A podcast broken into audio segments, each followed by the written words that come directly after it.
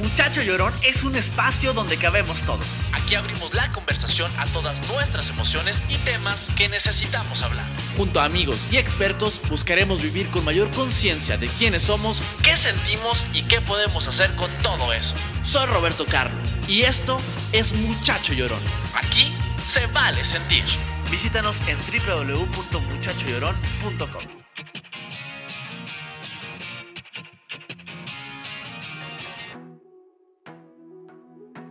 Hola, hola, comunidad de llorones, bienvenidos y bienvenidas al episodio número 31, un episodio, ay, que todos nos vamos a identificar, un tema en el cual por lo menos yo me siento muy identificado. Como ya vieron en el título de este episodio, hablaremos de la culpa, esa culpa que sentimos cuando creemos porque sí estoy casi seguro que es una creencia, que tenemos que hacernos cargo de los demás, ya sea nuestra mamá, nuestro papá, nuestros hermanos, eh, alguna pareja, algún amigo. De pronto como esa aprensión que tenemos a que todo mundo esté bien, aunque a veces nosotros estemos mal. Como ya lo vieron, el episodio se llama Te ayudo, pero no te cargo. Y para eso está de vuelta en este podcast alguien que nos encanta tener por acá, que ya había estado anteriormente con nosotros y hoy vuelve para que hablemos de este tema, nuestra querida logoterapeuta Aida del Río. Aida, bienvenida. ¿Cómo estás, Roberto? Feliz de estar aquí, como siempre, en Muchacho Llorón, muy, muy contenta de participar. Feliz de que estés tú acá con nosotros para hablar de este tema, Ida, porque es un temazo, un temazo que además siento yo, y quiero que tú me digas un poquito, tiene que ver mucho con la cultura del latinoamericano, que es la famosa culpa. Incluso si nos vamos a temas religiosos, pareciera que vivimos desde ahí, ¿no? O sea, el pecado, el tener que, que, que recibir un perdón. Y en mi caso, y estoy seguro que en el caso de muchas personas, vivimos con esta culpa de que toda la gente que amamos o la gente que forma parte importante de nuestra vida esté bien a costa nuestra, inclusive a veces. A veces no tenemos dinero para nosotros mismos, pero ahí estamos dándole dinero a todo mundo para que todo mundo salga adelante o, estamos mal emocionalmente, pero ahí estamos también para todo mundo y para nosotros cuando. Hablemos un poquito primero de de esta cultura que tenemos de, vivir en la culpa. Sí, tienes toda la razón y yo creo que esto es desde antaño. Y bueno, si nos vamos a la parábola de Adán y Eva, pues eh, se le manejaba la culpa a la pobre de Eva porque decían que gracias a Eva, eh, el pobre de Adán se había comido la manzana envenenada, ¿no? Y entonces yo sí creo que hay una carga y muy particular sobre la mujer. De hecho, en este tema que vamos a tocar del síndrome del, Salvador o Salvadora, las mujeres, entonces eh, sí es muy cultural, sí es muy un tema religioso que nos han tatuado en, la mente, en nuestros corazones de ser cultígenos. Y de, y de una idea también pues mal enfocada de que tenemos que sufrir si no sufrimos, no vamos a crecer. A ver, tenemos que tener eh, la mente abierta y, abrirnos un poco a la posibilidad de romper con ciertos conceptos, Roberto, porque la verdad es que dijiste algo muy certero. Es bien importante eh, partir de la base que nos tenemos que sentir cómodos, porque es lo que te decía yo hace un rato, Roberto, acerca de la naturaleza, lo que la naturaleza nos va manifestando. Pero hay un síndrome, hay un síndrome del salvador o salvadora. Este síndrome, pues evidentemente es patológico, es, una forma de relacionarnos equivocada que se va gestando a partir, fíjate bien, de, eh, de ser adictos al rescate. O sea, estamos constantemente queriendo resolverle al otro su vida, sus problemas, a pesar de que muchas veces el otro no nos los pide. Esto es lo fuerte. Estas personas a fuerza quieren autoafirmarse o sentirse valoradas no por lo que son, sino por lo que hacen por el otro. Entonces ahí es donde se pierde esa generosidad. Pero ¿qué será, Aida? O sea, ¿será que sentimos que estamos en deuda por todo lo que nos han dado o es algo eh, genético, está en nuestro ADN el ser ese salvador? ¿Qué, qué será? Mira, hay varias causas, de hecho, eh, por las cuales llegamos a ser salvadores y víctimas, que, hay características muy similares. Eh, uno puede ser desde infancia, tú sabes que la personalidad se gesta entre los 0 a los 7 añitos. En esa etapa de nuestra edad, pues nosotros, nuestros héroes son nuestros papás. Pero muchas veces hay familias que pues tienen situaciones muy particulares o problemas muy específicos, ¿no? Un papá alcohólico, una mamá muy víctima, una disfuncionalidad que lleva a que este niño desde muy pequeñito genere esa culpa, una culpa inconsciente que, que no entiende, pero que él tiene que sentirse el rescatador. Entonces, estos niños entre esa edad, entre esas etapas, pues llega un momento en que quieren rescatar a, la familia, ¿no? En esta familia disfuncional. Y como te digo, pueden ser muchas situaciones. Puede ser ese papá que está pasándola muy mal, puede ser esa mamá que es víctima, puede ser un tema de alcoholismo, un tema de enfermedad, o simplemente los hijos que se sienten rescatadores o salvadores de los hermanitos. Y entonces van creciendo con esta educación equivocada, evidentemente, pero sienten, claro, es, todo esto es a nivel inconsciente, sienten que si no lo hacen, no van a poder ser amados. Entonces siempre están en búsqueda de ese amor, de esa necesidad de valoración o de rescate. Ok, pero ahorita dijiste que la víctima y el, y el salvador tienen características muy similares. Me gustaría que definiéramos las dos, primero una y luego la otra, para saber en qué papel entro yo y la gente que nos está viendo y escuchando. Ok, bueno, mira, el salvador de entrada tiene baja autoestima. No se siente valioso. Como te digo, está más en el hacer que en el ser. Entonces, de, entrada ahí hay una distorsión, hay una adicción al, rescate, a salvar a las otras personas. Por otro lado, son personas muy soberbias y muy narcisistas, porque piensan que solamente ellos son los que pueden salvar a esa persona, solamente ellos o ellas son los que pueden este, rescatar o pueden resolverle los problemas a esa persona, no permiten ayuda, o sea, ellos se lo saben de todas, todas, ¿no? Son lo sabenlo todos, hay una tendencia también al perfeccionismo. Por otro lado, es muy chistoso porque hacen mucho, pero al mismo tiempo se quejan. Se quejan de que están sobrecargados. Pero es una decisión de ellos. Cuando tú les dices, o, a mí me ha llegado a pasar que, que, tengo, digo, yo en un momento dado también he sido salvadora, no te digo que no, hoy tengo conciencia de ello y trato de no caer en eso, pero me ha llegado la persona salvadora que yo trato de decirle, no te preocupes, yo puedo, te agradezco tu ayuda, pero confía en mí, ¿no? Entonces, el, la víctima, que es ahora sí que la otra parte del salvador, es una amalgama, ¿no? No hay salvador sin víctima.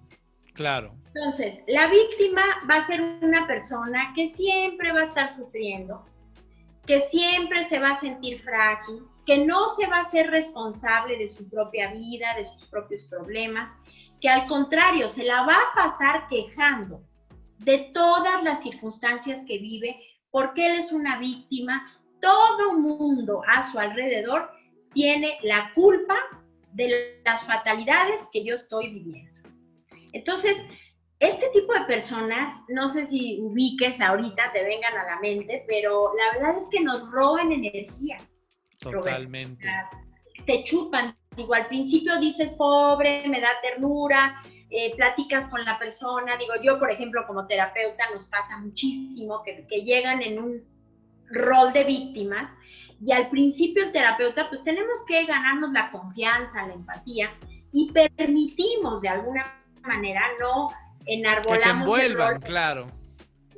De que se sientan cómodos y se sientan escuchados. No puedes a esa persona lanzarla al ruedo si no tiene los recursos, Pero la verdad es que son personas con un diálogo interno muy negativo. Generalmente no ven las cosas buenas que sí hay.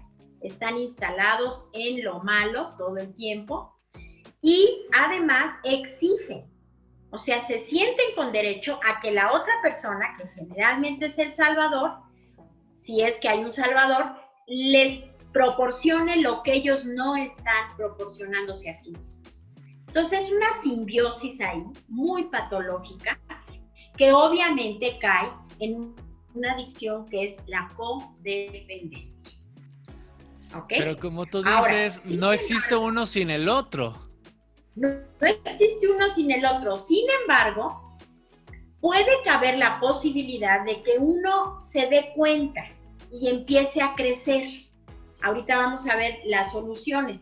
Y entonces esta persona empieza a tomar conciencia y se da cuenta y dice, a ver, creo que te, es momento de alejarme, es momento de dejar, por ejemplo, un padre a un hijo, ¿no? ¿Cuántas veces, eh, pues, tenemos que dejar que nuestros hijos crezcan? Es ley de vida, ¿no? Obviamente nos da mucho miedo. Yo te puedo ahorita compartir que mi hija de 20 años, mi cuarta, y ahora sí que mi bebé, se me acaba de ir a España a estudiar actuación, tres años y medio. Mm. Y la verdad es que, híjole, pues sí te confieso que traíamos mi esposo y yo el corazón roto, son muchas cosas, es, es mucho nervio, lo que vaya a pasar, va sola realmente a, a, hospedarse a una habitación, todo esto, ¿no? Pero hay un punto donde, a ver, tenemos que confiar. Tenemos que confiar en el otro y tenemos que confiar en nosotros como papás, en lo que les hemos dado. Y tenemos que estar abiertos a que nuestros hijos se van a equivocar, Roberto y no podemos estar ahí para protegerlos. No, y nosotros también como hijos, entender eh, que nuestros padres también eh, han cometido errores, que nuestros padres también son responsables de sus decisiones y por ende de sus consecuencias. Pero ¿hasta dónde está permitido? ¿Hasta dónde sé que, que puedo estar ahí sin cruzar la delgada línea entre te ayudo o te cargo realmente? Muy interesante tu pregunta. Mira, hasta que yo no sienta en mi cuerpo que me está afectando, hasta que no me quites oxígeno, en ese momento me puedo dar cuenta que ya no es generosidad, que ya no es servicio, que es servilismo, que me estoy cargando de ti, porque muchas veces el Salvador se hace dueño del cerebro de, de la víctima para que la víctima lo siga necesitando y viceversa. Es, es tremendo, ¿no? Entonces, en ese momento, cuando yo empiezo a sentirme ahogado, ¿por qué? Porque hay algo muy particular. A ver, yo no soy el único, pero sí tengo que ser el primero. Claro. ¿Por qué tengo que ser el primero? Porque yo no te, te puedo dar la mascarilla en un avión cuando hay una baja de presión a ti porque los dos nos ahogamos me la pongo primero yo, respiro y desde ahí te ayudo. Entonces, yo tengo que medir mis necesidades primero y después de eso, cuando yo me siento pleno, cuando me siento satisfecho de lo que estoy haciendo por mí, porque esa es mi valía, mi autoestima, entonces con todo gusto te apoyo y te ayudo. Pero antes no. Claro, y tiene que ver mucho entonces con también desde dónde lo hacemos, ¿no? Porque ahorita me suena que mucho tiene que ver también con el sentido de pertenencia, con el sentido de, tener un poder, ¿no? Sí, sí, sí. Mira, hay una frase, si yo actúo desde la, desde la carencia, ahí ya no es sano. Si yo actúo desde la abundancia, sí es sano. ¿Por qué? Porque si estoy actuando desde mis beneficios secundarios, porque claro que trae beneficios secundarios ser salvador y ser víctima. Pues imagínate, El Salvador lo tienen aquí, wow, es que qué bárbaro, eres buenísimo. Sí. No, no, no eres la Madre Teresa de Calcuta, o sea, te quedas sin calzones casi, casi para dárselos al otro y la vi, oh, no, no, pobrecita, es que como sufres, es que entonces un nivel de manipulación impresionante, ¿no? En los dos lados. Obviamente, de ambos lados, por eso te digo que, que, comparten características, hay muy baja autoestima y hay manipulación de ambos lados, ¿no? Entonces, ¿cómo vamos a romper con todo esto, Roberto? Es que mira, es, es complicado porque lo primero que tendríamos que hacer es darnos cuenta. Y darnos cuenta es conectar con los niveles de conciencia. Y hay algunos aspectos para trabajar los niveles de conciencia que son muy, muy importantes, ¿no? O sea, lo primero es ver. Lo segundo es reconocer que tengo un problema, que estoy tratando de subsanar o de suplir carencias que tuve de niño, pero que hoy no me están haciendo bien. ¿Qué, qué pasa en una relación de pareja, por ejemplo? Que somos muy dados a salvar al otro. Y como bien dijiste, lo traemos desde la educación, desde que nos leían el cuento en la noche. el príncipe tiene que venir a salvarte el príncipe te va a dar el beso y te va a despertar. A ver, a ver. O Blancanieves es la que ayuda a los siete enanos para que puedan crecer. Pues no.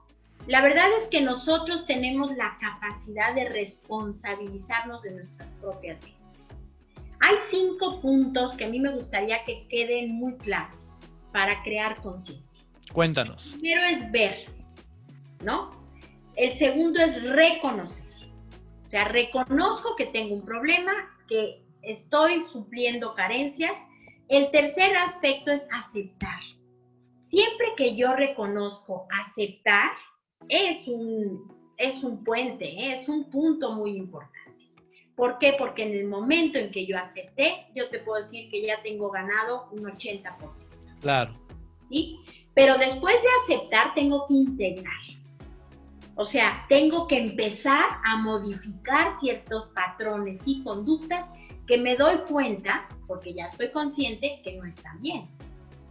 Oye, es que me vas a llevar a, o, un hijo o una mamá, ¿no? Me vas a llevar, hijo, a, a, las compras porque esto, no, pues mamá, es que no puedo, porque, pues sí, claro, yo siempre, y entonces empieza la victimitis, ¿no?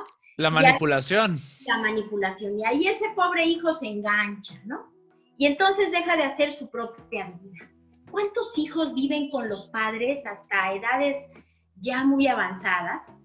Porque no se puede quitar o, el síndrome de Electra o, el, el de Edipo, ¿no? Porque están pegados ahí, porque hay un apego patológico. Y el último punto, pues, es amarlo en el momento en que yo me amo a mí mismo, yo me doy cuenta que me está haciendo daño, que me estás robando mi oxígeno y que yo también te estoy robando tu oxígeno y que no nada más eso, te estoy mandando un mensaje de que no vales. Imagínense qué fuerte esto. No vales, no sirves y más que empoderarte, porque si yo amo a alguien lo tengo que empoderar, es decir, no puedes no puedes porque me necesitas. Claro. ¿Qué harías, tú sin mí? Sí. ¿Y qué pasa, qué pasa si nunca ponemos atención a esto? Eh, ¿La relación va, a mantenerse siempre de esa forma? ¿O va, a ser próspera? ¿Va a fracasar? ¿Qué sucede cuando no nos hacemos cargo? Claro, va a llegar un punto donde, mira, toda dependencia, toda codependencia, toda eh, pues relación patológica va a tender al fracaso, definitivamente. ¿Y qué va a suceder? Bueno, a nivel personal pueden suceder consecuencias muy, muy funestas. Yo te puedo platicar casos tremendos, Roberto, de la consulta, donde la gente pues, cae en depresiones, en depresiones muy fuertes, en trastornos de ansiedad terribles, donde la gente deja de encontrarle sentido a la vida, donde hay un vacío existencial, donde hay una, a veces, intentos de suicidio, ¿no? ¿Por qué? Porque finalmente no me estoy sintiendo satisfecho con lo que estoy haciendo. Entonces, sí es una alerta que, que, a mí me encantaría que, que tu maravilloso auditorio de, de Muchacho Llorón se, se dé cuenta, a ver, cuáles son esas alertas y ahorita te estás identificando, porque yo creo que todos y me incluyo, tenemos características. Totalmente. Pero hay rangos, hay, hay, hay este, niveles. Entonces, si te ves en el nivel más alto, donde ya te invalidaste, donde estás completamente sumido a esa persona y esa persona a ti, donde no haces nada por ti mismo, por crecer, por aprender, por salir adelante, por superar tus propios retos, aguas con eso. Hay que echar ojo ahí, ¿no? Ahora, ¿cómo sí? ¿Cómo me relaciono? ¿Qué es lo que necesito? ¿Es simplemente amor? ¿Es empatía? ¿Qué necesito para que sí funcione? Claro, claro. Y vamos a dar algunos puntos para que también el auditorio tenga muy claro, ¿no? O sea, cuando hablé ahorita de, de conciencia, pues es mi primer punto. Es la autocrítica, la capacidad de poderme distanciar para observarme y mirarme, ¿no? Entonces, el valor de la autocrítica. El quitarme la máscara, y esto, para esto yo creo que sí es importante pedir ayuda, Roberto, ayuda profesional, porque mira, eh, probablemente yo voy a estar en ese circuito, en ese círculo vicioso y voy a estar en mi zona, como yo le llamo, de confort, disconfort, porque es disque de confort, pero no estoy cómodo.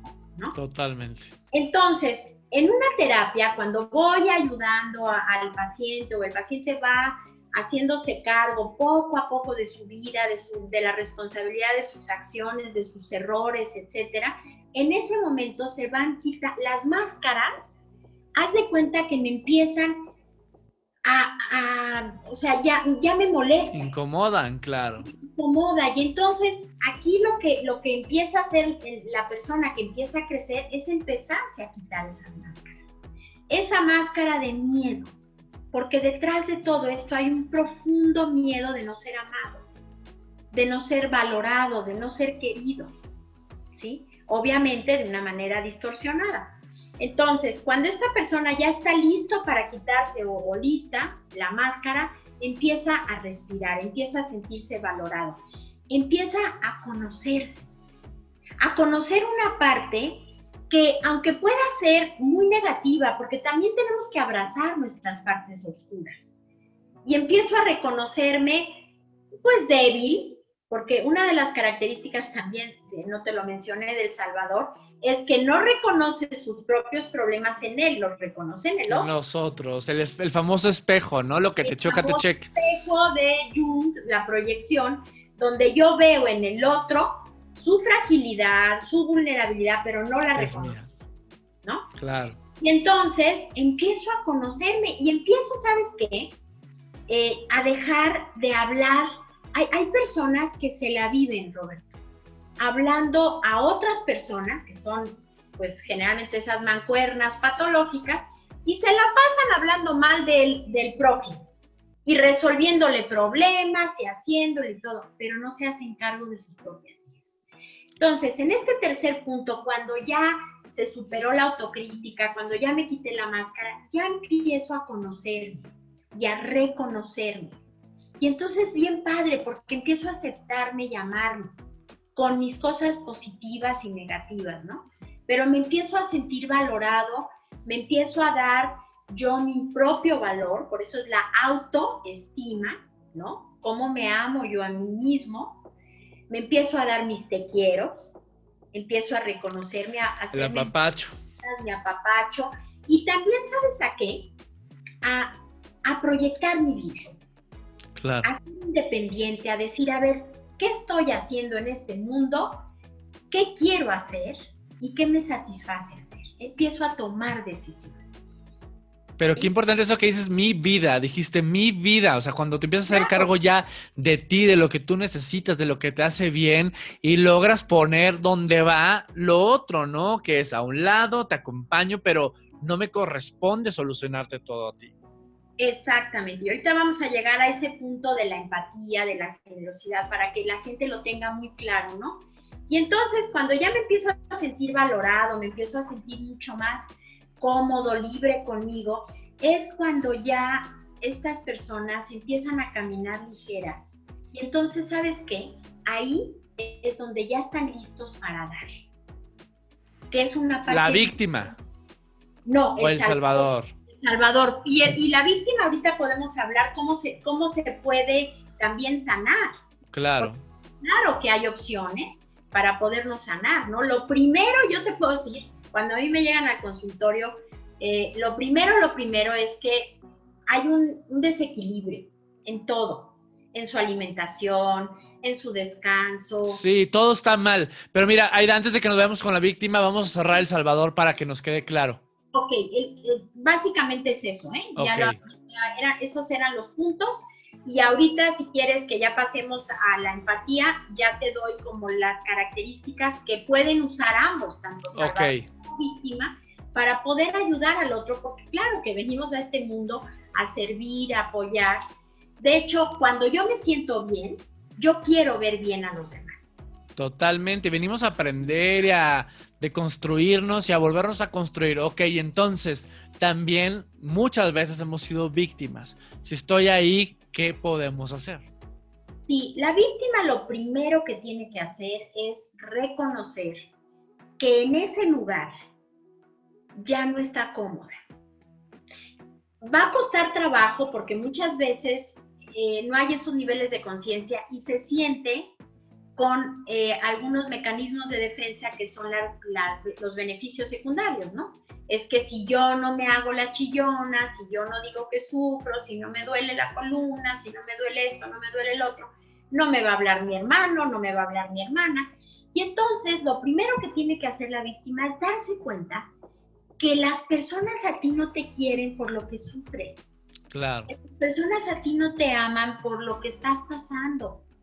A ti te aman per se, te aman por ser tú. En las buenas, en las malas, en las peores, ¿no? Y entonces empiezan a darse cuenta, ah, pues me puedo relacionar también desde la felicidad, por ejemplo. Puedo compartirle al otro que también me fue bien en el trabajo, que, tuve tal logro y entonces me empiezo a mover de lugar. Una de las cosas que son súper importantes, fíjate, a mí me gusta mucho hacerle a hacerles a mis pacientes conciencia de su cuerpo. Y, y, los mando a hacer ejercicio porque es fundamental.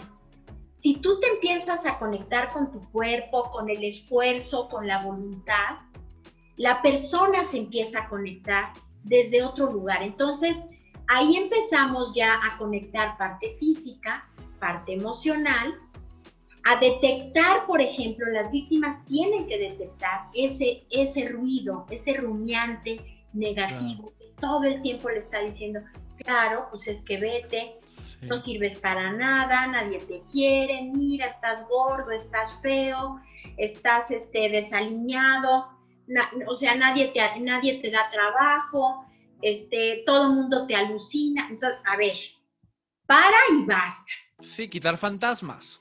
Exactamente. Y empezar a conectar ideas y pensamientos nuevos, que cuesta mucho trabajo, porque tenemos que hacer un trabajo real de neuroplasticidad, Robert, donde todos los días yo esté con, con esos monstruos, empezar a meditar. La gente que empieza a meditar, empieza a conectarse consigo mismo, y a dejar de estar fuera para estar dentro. Y entonces en esa conexión conmigo misma voy encontrando cosas bien bonitas. Claro. Entonces la, la víctima dice, ah, pues fíjate que no, no, no soy tan mala. No sufro tanto. No sufro tanto. Hay otras personas que tienen pues unos karmas o unas situaciones tremendas, ¿no? Claro. ¿Sí? O sea, entonces, a ver, yo me quejo, por ejemplo, de, mi cuerpo, de que estoy un poquito rechonchita, por ejemplo, pero de repente volteo y, voy caminando y me doy cuenta que, veo a una persona que va en muletas y que no tiene una pierna o que, o que tiene alguna parte mutilada de su cuerpo y digo, totalmente. ¿cómo puedo quejar yo de esos kilitos de máscara? O sea, comienza el agradecimiento entonces, ¿no? También. Agradecimiento, claro. Agradecer, mirar y ver no el arrocito negro, sino ver el todo de lo que sí tengo. Yo creo que ahora con la pandemia, Roberto, hemos, pues las personas que hemos querido aprovechar esta, yo le digo el, retiro espiritual, el retiro eh, a tu hogar, pues ha sido un aprendizaje de, de, muchísima resiliencia, ¿no? Sí. De, descubrir, a ver, tengo esta, esta casa y me entra un rayo de luz y, la voy a aprovechar y tengo comida y tengo dos piernas que me permiten pues salir o, estar en mi casa y hacer ejercicio o, o buscarme la, el sustento, pero estoy vivo, Estoy vivo, exacto. Esta pandemia nos ha traído mucha introspección, la oportunidad, porque es también un regalo. Esta pausa de pronto no la tomamos, de ver para adentro y comenzar a agradecer. Como tú dices, hemos agradecido tanto los pequeños detalles que son, a veces parecieran cotidianos, pero lo son todo. Son todo. Y tú fuiste un gran ejemplo, yo te, lo quiero reconocer a, estos mm. micrófonos porque eh, fui siguiéndote en tus, en tus historias y y yo te lo he dicho a ti personalmente, eres un gran ejemplo para tu corta edad de un chavo muy maduro, que, que, además te dedicas a ayudar a los demás, que eres, eres líder, que eres un ejemplo. Y me imagino todos esos momentos de miedo, de angustia que, habrás vivido y cómo la cabeza vuela, ¿no? Y podemos irnos hasta la cocina y pensar todo lo peor y gracias a Dios, pues saliste airoso y estás... Te agradezco. Sí, muchos miedos, pero justo es eso. Por eso me gusta hacer estos episodios, como tú dices, compartir con la gente que, que vivir las emociones es como una gama completa porque luego también queremos nada más lo que nos beneficia, lo que, lo que creemos que debemos de, pero no, absolutamente todo es parte de, inclusive ese miedo del que hablas que por supuesto tuve, pero es, ¿qué hago con eso? O sea, o me quedo ahí, me victimizo y lloro, yo sufrí COVID toda la vida. No, a ver, tuve, pero también salí adelante, lo pude sobrellevar en casa, ¿sabes? Tenemos que ver la otra parte siempre, lo que sí tenemos. Claro, y, cuando hablábamos de la víctima, también aquí dentro de ese aprendizaje es conectarme con mi fortaleza, con conocer esas partes que yo no había descubierto de mí, ¿no? Y darme cuenta que tengo esa capacidad y que además, fíjate bien, voy a utilizar esa experiencia donde toqué fondo, donde me sentí pues lo más ínfimo de este planeta y voy a poder ayudar al otro. Desde, desde otro lugar. ¿Por qué? Porque ya me aprendí a mover. Claro. ¿Sí? Y aprendí a verme a mí, que es lo más importante. O sea, como suena muy trillado la famosa frase de para poder amar, primero tienes que tener amor propio. Sonará lo que quieran, pero es tan real. No podemos estar bien con los demás si no estamos bien con nosotros mismos. Si no encontramos nuestro propio equilibrio, nuestra propia salud emocional, física y mental.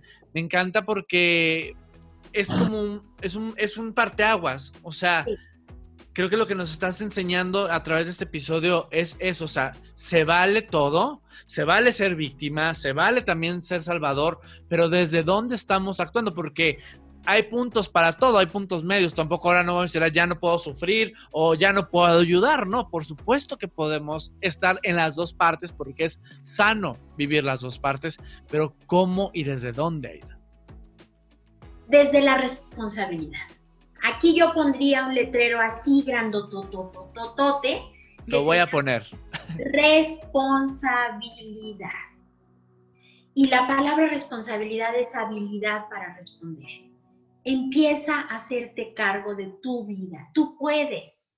Claro. De verdad, tú puedes. Y si necesitamos del otro, claro que sí pero desde un lugar de acompañamiento, desde un lugar de apoyo, que ahorita lo vamos a mencionar con la empatía.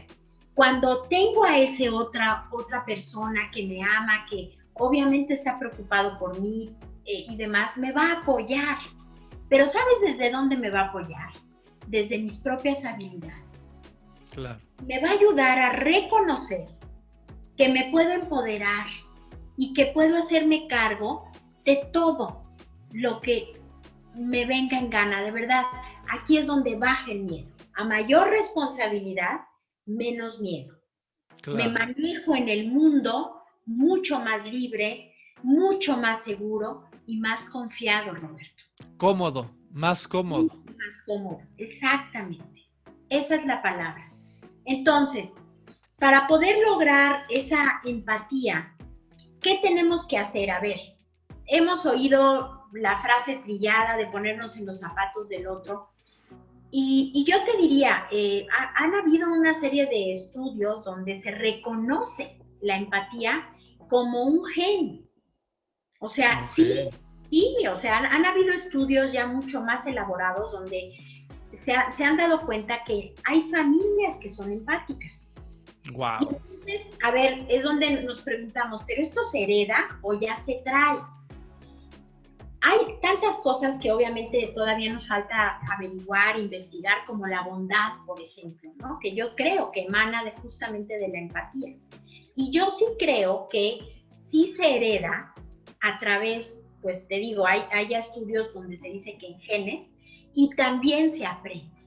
Claro, se construye. Se construye. Yo te puedo compartir que tuve el privilegio de tener una mamá generosa. Y te digo tener porque eh, hace mm, eh, no, ya voy para tres, cuatro meses que mi mami falleció. Sí, de, de 91 años, con una vida plena, eh, se fue muy tranquila, este, ya había terminado su ciclo y la pudimos despedir muy bien, pero fue una mujer muy generosa. Era una mujer que ella veía al otro, porque para poder conectarnos con la empatía y la generosidad hay que mirar al otro. No desde mi necesidad para que me reconozcan, sino desde la necesidad del otro. Entonces, cuando, cuando tú aprendes a que yo puedo dar desinteresadamente, ¿y sabes por qué doy? Porque lo tengo. Claro. Nadie da lo que no tiene. La abundancia de la que hablábamos. Exactamente. Entonces, estoy dando y te estoy regalando. ¿Por qué? Porque te quiero ver bien igual como me siento yo. Entonces ahí es donde empieza esa empatía y estas personas, o sea, estos roles del salvador o de la víctima, yo te diría, ahí es donde realmente hay una sanación real. Empiezan a mirar al otro, empiezan a servir, empiezan a acompañar a la otra persona, pero también hay un factor. Saben poner límites. Ok. Fíjate qué importante, ¿no? Saben medir esa línea que tú me preguntabas al principio del, del capítulo a ver, ¿en qué momento me voy a pasar? ¿Sabes qué? Hoy no puedo. No, no, no tengo coche, me da muchísima pena. hoy no tengo para darte. y no tengo. en mi, hoy no puedo, como tú lo dices, reconocer también cuando no puedo. Exactamente. Y sabes qué? no es un pecado. Claro. Pero esa persona lo va a contestar desde la asertividad no desde la culpa, no se va a sentir mal, porque hay mucha gente que dice, sí, yo ya empecé a poner límites, sí, pero están con el corazón apachurrado, están con ideas culpígenas, no, no me refiero a eso, es, digo, digo más sí en la vida que no, pero defiendo mis nos. Claro. ¿Cuáles son mis nos? Todo aquello que me quite oxígeno. Claro, que me quite la paz, que me quite el sueño, que me quite mi estabilidad que me saque de mi centro. Esta persona me está chupando de más. Es momento de decir, bye bye, que descanses, que duermas bien. ¿Tú crees que voy a dormir bien? ¿Tú crees que no? Y empieza la vida. Sí. Que descanses. Y sí, es tu problema. Sí, también aprender y hay, hay, que ser tan, tan directos como tengamos que serlo también, porque también vivimos en una cultura muy de, ay, te cuido, no te digo. No, también tenemos que aprender a hablar con las palabras correctas y las palabras directas. Exactamente. Mira, una persona sana es una persona asertiva. No tiene empacho de poder decir así. No, sí. Esto, esto que me estás diciendo me está ofendiendo esto que está pasando mm, me da muchísima pena, pero pues... No, te lo voy a permitir, seas quien seas, seas mi mamá, seas mi hermano, seas mi pareja, mi jefe. Claro, claro, porque primero estoy yo. Y en ese momento es cuando la pareja, por ejemplo, en una relación de pareja de cualquier tipo, eh, papás, hijos, hermanos, eh, pareja, hombre, mujer, hombre, hombre, mujer, mujer, cualquier tipo de relación amorosa te va a ayudar el poderle poner un límite, porque en ese momento la otra persona se empieza a mover. Claro, y existe el diálogo. Es lo único que nos permite comunicarnos, el diálogo y un diálogo asertivo, como tú dices, y nos permite crecer. Querida Ida, ¿con qué te gustaría cerrar este episodio? La, los, toda nuestra comunidad de llorones y lloronas, ¿qué, qué deberían de, de pensar en este momento? ¿Con qué se deberían ir? Ámate a ti misma y hazte responsable de tu vida. No hay nadie que le corresponda a tu vida más que a ti. Y lo que te puedo decir es que si tú te haces responsable y te amas, vas a poder dar amor al prójimo. Y el amor es sanador. Yo cerraría con eso. Querida Ida, siempre es un placer escucharte, compartir contigo. Te agradezco como siempre tu disposición, tu pasión, tu tiempo, acompañarnos y regalarnos esto, porque es un regalo de verdad. Es el, sembrar esta semillita de, cuestionar en dónde estamos. Es creo que uno de los regalos más grandes que tenemos en la vida y es gratuito. Así que te lo agradezco de corazón. Dinos, ¿dónde te podemos encontrar? Sí, en mis redes sociales, eh, bueno, en Facebook, Aida del Río, Instagram, eh, Twitter también, Aida del Río 1, me parece que es en Twitter. Y mi mail, si quieres mandarme un mail y hacerme alguna pregunta un poquito más privada o, una narración sobre alguna pregunta, con todo gusto, es gmail.com y ahí con todo gusto te proporciono mi teléfono si en un momento dado eh, necesitas una consulta particular en el consultorio o doy muchos cursos a lo largo del, del año, entonces también te puedo estar invitando a una serie de cursos.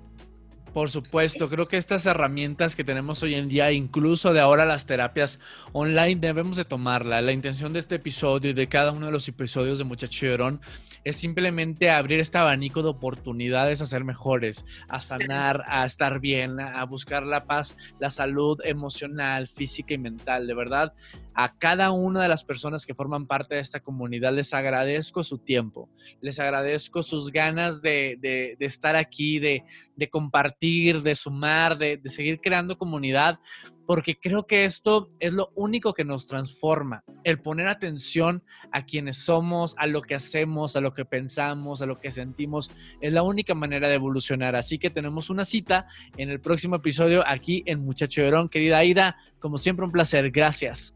Gracias a ti, Roberto querido. Te mando abrazote virtual. Eh, te quiero mucho, te admiro mucho. Yo más. Y te deseo todo lo mejor. Porque no hay mal que por bien no venga. Estoy totalmente de acuerdo. Y además tienes una luz y una energía que donde estés vas a brillar. Me quedo con esas palabras en el corazón, yo sé. Desde aquí te lo digo. Te lo agradezco, me lo llevo con el corazón y ese es mi compromiso siempre, seguir compartiendo desde el corazón y con la humildad que, debemos tener siempre para, para aprender sobre todo. Así que gracias por tus palabras y aquí seguimos, nos vemos pronto por acá. Claro que sí, cuentas conmigo como amiga y como terapeuta y como todo, ya lo sabes. Y tú conmigo siempre. Gracias, llorones, que tengan un gran día y nos escuchamos muy pronto. Hasta luego.